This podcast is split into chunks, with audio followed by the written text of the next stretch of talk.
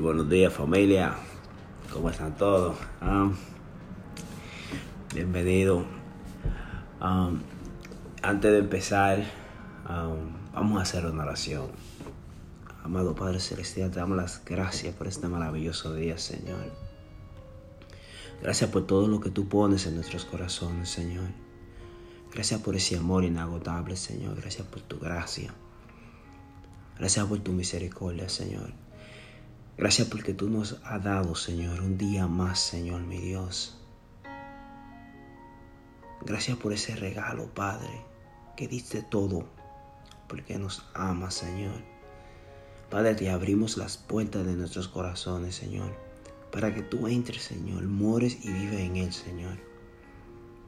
Necesitamos tu amor, Señor, te necesitamos a ti, mi Rey. En el nombre de Jesús. Amén, amén y amén. Um, familia, bienvenido, bendiciones. Um, hoy le quiero hablar acerca de lo que, lo que está en nuestro corazón. Es lo que refleja nuestra vida, de la abundancia de nuestro corazón. Y en el libro de Lucas, capítulo 6, habla acerca de, de, de los frutos, de lo que de cómo opera el hombre basado en lo que tiene en el corazón. Dice en, Lucas capítulo 6, versículo 43, dice, ningún árbol bueno da fruto malo, tampoco da buen fruto el árbol malo. A cada árbol se le conoce por su propio fruto. No se recogen higos de espinos, ni se cosecha uvas de la salsa. El que es bueno de la bondad que atesora en el corazón, produce el bien.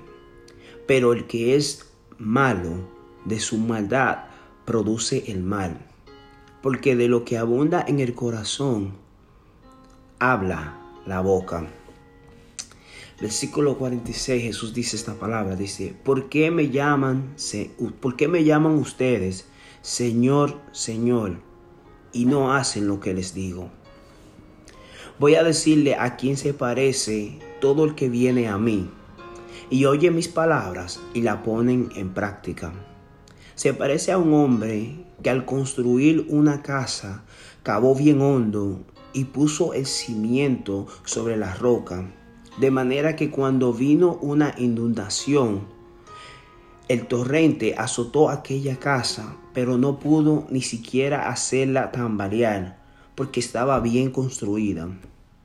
Pero el que oye mis palabras y no la pone en práctica, se parece a un hombre que construyó una casa sobre la tierra y sin cimientos. Tan pronto como la azotó el torrente, la casa se derrumbó y el desastre fue terrible. Amén. Um, aquí vemos que, Jesús está haciendo un énfasis acerca del corazón del hombre. Dice que, que del corazón bueno salen las buenas acciones, del corazón malo salen las malas acciones. Pero en el versículo 46, él hace un énfasis donde dice, ¿por qué me llaman ustedes Señor, Señor y no hacen lo que yo digo? Todo el mundo llama a Jesús Señor. Pero Jesús identifica a su creyente, a los que confían en Él, cuando oyen lo que Él dice. Como yo dije ayer, Dios siempre habla. Y muchas veces Él le habla a cierta persona que ven que tienen la atención de Él. Pero la verdad es que Dios Él quiere hablar a cada uno de nosotros para ver si nosotros podemos responder y obedecer su palabra. Aquí dice, ¿por qué ustedes me llaman Señor, Señor y no hacen lo que yo les digo? Luego le hace una parábola donde dice que el que escucha la palabra de ella y la pone en práctica, es ese hombre que construyó la casa de él sobre la roca. Aunque vino la tormenta, no le pasó nada. Pero el que oye sus palabras y no la obedece, es como el hombre que construyó su casa sobre la arena. ¿Por qué él hace este énfasis? Porque cuando nosotros ponemos en práctica la palabra de Él, significa que en nuestros corazones vive Jesús. Porque el que es bueno de la bondad que atesora en el corazón produce el bien. Pero el que es malo de su maldad produce el mal. Porque de, la, de lo que abunda en el corazón habla la boca. Muchas veces nosotros no necesitamos saber si la verdad es que la persona ama a Jesús o no. Su boca lo dice todo. Cómo se expresa, cómo habla. Aquí es lo que dice la palabra de Dios. Ahora, el salmista dice algo que, que me toca mucho. En el Salmo 28, versículo 7 dice, el Señor es mi fuerza y mi escudo. Mi corazón en Él confía. De Él recibo ayuda. Mi corazón salta de alegría. Y con, y con cánticos le daré gracia.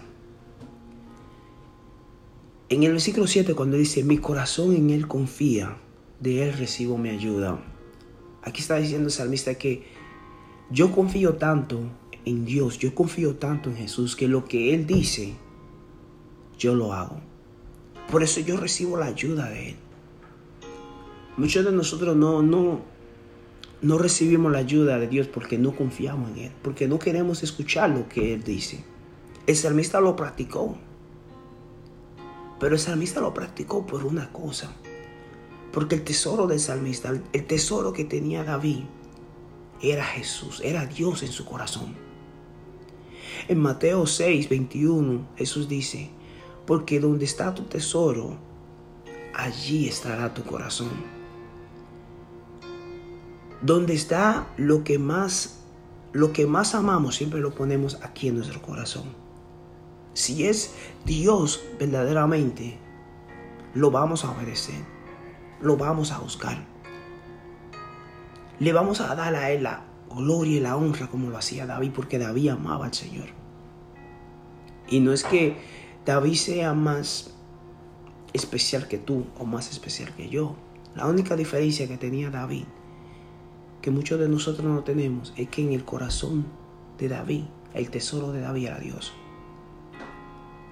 David podía entender que sin Dios él no podía hacer nada. Por eso él dice, mi ayuda, mi ayuda la recibo de él. Mi corazón salta de alegría y con cántico le daré gracias. El Señor es mi fortaleza. El Señor es mi roca. David siempre declaraba eso. ¿Por qué? Porque lo, que abundaba en el corazón de David era Dios lo que abundaba en el corazón de David era hacer y complacer la voluntad de Dios. ¿Qué es lo que trae alegría a tu vida? ¿Qué es lo que abunda en tu corazón? Porque lo que abunda en ese corazón tuyo es lo que tu boca más habla. Es lo que tu corazón más desea.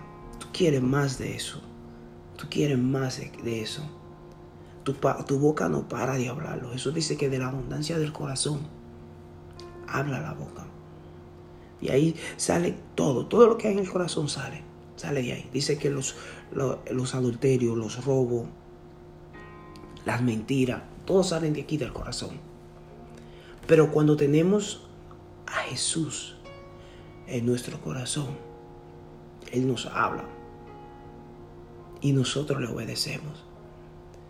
Pero cuando lo tenemos en nuestros corazones y Él nos habla y no le obedecemos, Él dice esta pregunta, ¿para qué entonces me llamas Señor, Señor, si no vas a hacer lo que yo digo? ¿Para qué entonces tú me llamas por mi ayuda si no la vas a recibir? ¿Para qué tú quieres entonces mis bendiciones si en verdad no quieres al bendecidor? ¿Para qué entonces llamamos Señor, Señor a Jesús si no le vamos a obedecer. El apóstol Pablo en Efesios 3 dice, le pido que por medio del Espíritu y con el poder que procede de sus glorias, de sus glorias, de su gloriosa riqueza, los fortalezca a ustedes en lo íntimo de su ser, para que por fe Cristo habite en sus corazones y pido que, y pido que, arraigado y cimentado en amor, puedan comprender junto con todos los santos, cuán ancho y largo, alto y profundo es el amor de Cristo. En fin, que conozcan ese amor que sobrepasa nuestro conocimiento para que sean llenos de la plenitud de Dios. El apóstol estaba haciendo una oración por nosotros, para que podamos entender y comprender qué tan ancho, qué tan largo, qué tan alto y profundo es el amor de Cristo. Y hace unos días estaba yo pensando en eso, si por más que yo trato de, saber la anchura, nunca lo voy a poder saber. Lo alto, lo profundo, nunca lo voy a poder saber porque Cristo es el único que nos ama en una manera que por más que, que buscamos una explicación, no podemos encontrarla. Porque tantas personas se, se, se desencantan tan rápido con nosotros cuando hacemos algo malo. Tantas personas cuando le rompemos la confianza ya no quieren nada que ver con nosotros. Muchas veces cuando lo latimamos no paran de echarnos en cara. Pero Dios, Jesús, que murió por ti, que murió por mí, Él nos ama en una manera que por más que a veces yo quiera comprender no puedo, porque son miles de las veces que yo le he fallado, o millones. Sin embargo, su amor se ministra en mi vida cada mañana. Por eso yo le digo gracias Padre Celestial, gracias Señor por este día. Porque tú no te olvidaste de mí, me diste un día más de vida. Y con Él me diste todas las bendiciones que trae este día. Cristo vive en el corazón del creyente. Pero el creyente obedece la palabra de Él. Por eso dice, yo lo comparo a estos dos creyentes, al que escucha la palabra, pero no la pone en práctica, llega a su ruina por sí sola. Pero el que escucha la palabra y la pone en práctica, aunque llegue a la tormenta, no le toca a su casa. Lo que nos está dejando saber es que van a llegar problemas, van a llegar eh, circunstancias, van a llegar dificultades, van a llegar pruebas. Pero si Cristo es la roca de nuestro corazón, nuestra boca no parará de hablar bendiciones. Nuestra boca no va a parar, no va a parar de hablar de su amor, de la grandeza que es Él, de lo tan grande que es Él para nosotros. No vamos a parar. Dios ama al que lo escucha. Dios ama al que le teme. Dios ama al que lo obedece. Nosotros que somos padres, sabemos, que cuando el niño es desobediente y es nuestro hijo, muchas veces nosotros no lo queremos alrededor, lo, lo, lo, ponemos de castigo para que aprendan y mejoren su actitud. Pero no quita el hecho de que a pesar de que hagan desobediencia, nosotros no lo amamos. Pero sí lo disciplinamos. Y lo disciplinamos ¿por porque lo amamos. Dios cuando ama disciplina al hijo que él ama. Dios cuando ama quiere lo mejor para ese que es desobediente. Pero muchas veces porque nosotros no lo amamos a Él, no aceptamos sus correcciones. No aceptamos cuando Él dice que, que, que no, que esta no es la manera. No aceptamos cuando Dios dice un no. Siempre queremos que Dios diga sí, sí, sí. Y cuando Él dice que no es porque Dios no nos ama. Tenemos que ser sabios. Sabio y entender de que cuando ponemos a Dios en nuestros corazones, Dios empieza a hablarnos. Dios empieza a transformar las cosas que en, nuestros corazones hay que no le agradan. En el libro de Deuteronomio, capítulo 10, y ya voy a terminar con esta, dice, sin embargo, él se encariñó con tus antepasados y los amó. Y a ti que eres su descendencia, te eligió de entre todos los pueblos, como lo vemos ahora. Por eso, despójate de lo pagano que hay en tu corazón. Y ya no seas terco, porque el Señor tu Dios es Dios de dioses y Señor de señores. Él es el gran Dios, poderoso y terrible, que no actúa con parcialidad ni acepta soborno. Él defiende la causa del huérfano y de la viuda y muestra su amor por el extranjero, proveyéndole ropa y alimento. Asimismo, debes, asimismo debes tú mostrar amor por los extranjeros, porque también tú fuiste extranjero en Egipto. Teme al Señor tu Dios y sírvele. Aférrate a Él y jura por su nombre. Él es el motivo de tu alabanza. Él es tu Dios, el que hizo en tu favor las grandes y maravillosas hazañas que tú mismo presenciaste. Amén. Me encanta porque Moisés le dice al pueblo, por eso despójate de lo pagano que hay en tu corazón. Por eso despójate de las cosas malas que hay en tu corazón. Por eso desate de esa naturaleza. Dile, Señor, ayúdame con esa naturaleza que hay en mi corazón, que, que impide que yo me gloríe en ti. Que yo te alabe de todo corazón. Que, que tú seas la alegría por la cual gira mi mundo. Que tú seas ese oso. Él dice, por eso despójate de los paganos que hay en tu corazón.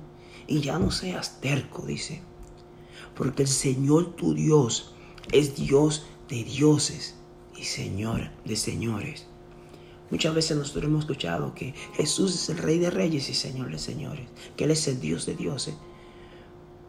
Pero muchas veces nosotros no leemos el versículo anterior cuando dice, despójense de los paganos que hay en tu corazón, de los frutos malos que hay en tu corazón. Y quizás tú no puedes despojarte de eso. Pero si tú le das tu corazón por completo a Dios, Él lo puede hacer por ti. Él puede sacar de raíz cada algo malo que hay en tu corazón y sembrar la semilla para que dé fruto, fruto bueno, para que verdaderamente tus acciones y tu boca puedan hablar de la semilla que Dios ha puesto en tu corazón. Si queremos una relación íntima con Él, tenemos que darle a nuestro corazón. Si queremos verdaderamente ser su discípulo, tenemos que escuchar su palabra, pero también obedecerla. Pero dice si queremos, ¿sabe? Lo, lo que me encanta de Dios, de Jesús, que Él es un caballero, que Él no, él no obliga a nadie a, a servirle. Él no obliga a nadie a que le amen. Él simplemente dice, esto es lo que yo hice porque te amo. Y sabes que yo te amo y no voy a parar. Una vez que yo empiece esa buena obra en ti, yo no voy a parar hasta terminarla. Yo quiero caminar contigo. Hay una canción y voy a parar con esa que, que me encanta. Es un poquito, un poquito movible. Pero cuando Jesús vive en tu corazón, tú vas a decirle esto. Qué bien,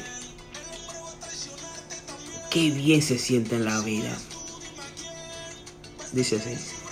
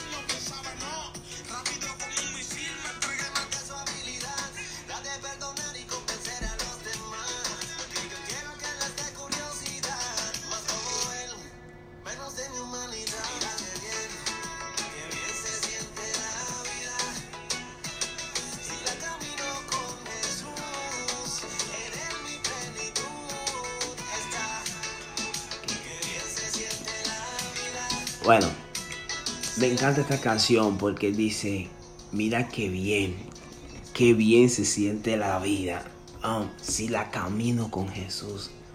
Si Jesús es el que vive en tu corazón, créeme que tu corazón no va a parar de, de alegrarse y decir qué bien. Y uno de ellos dice, si yo hubiese sabido que se sentía así, hace rato que yo hubiese tomado la decisión de que Él sea el centro, de que Él sea el eje por el cual gira mi mundo.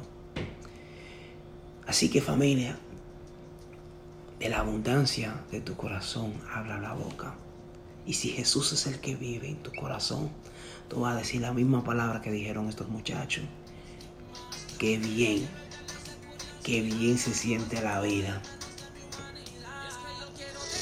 Bueno familia, hasta aquí llegué, así que tengan un buen día, un feliz martes y que la gloria y el gozo del Señor los acompañe. Bendiciones.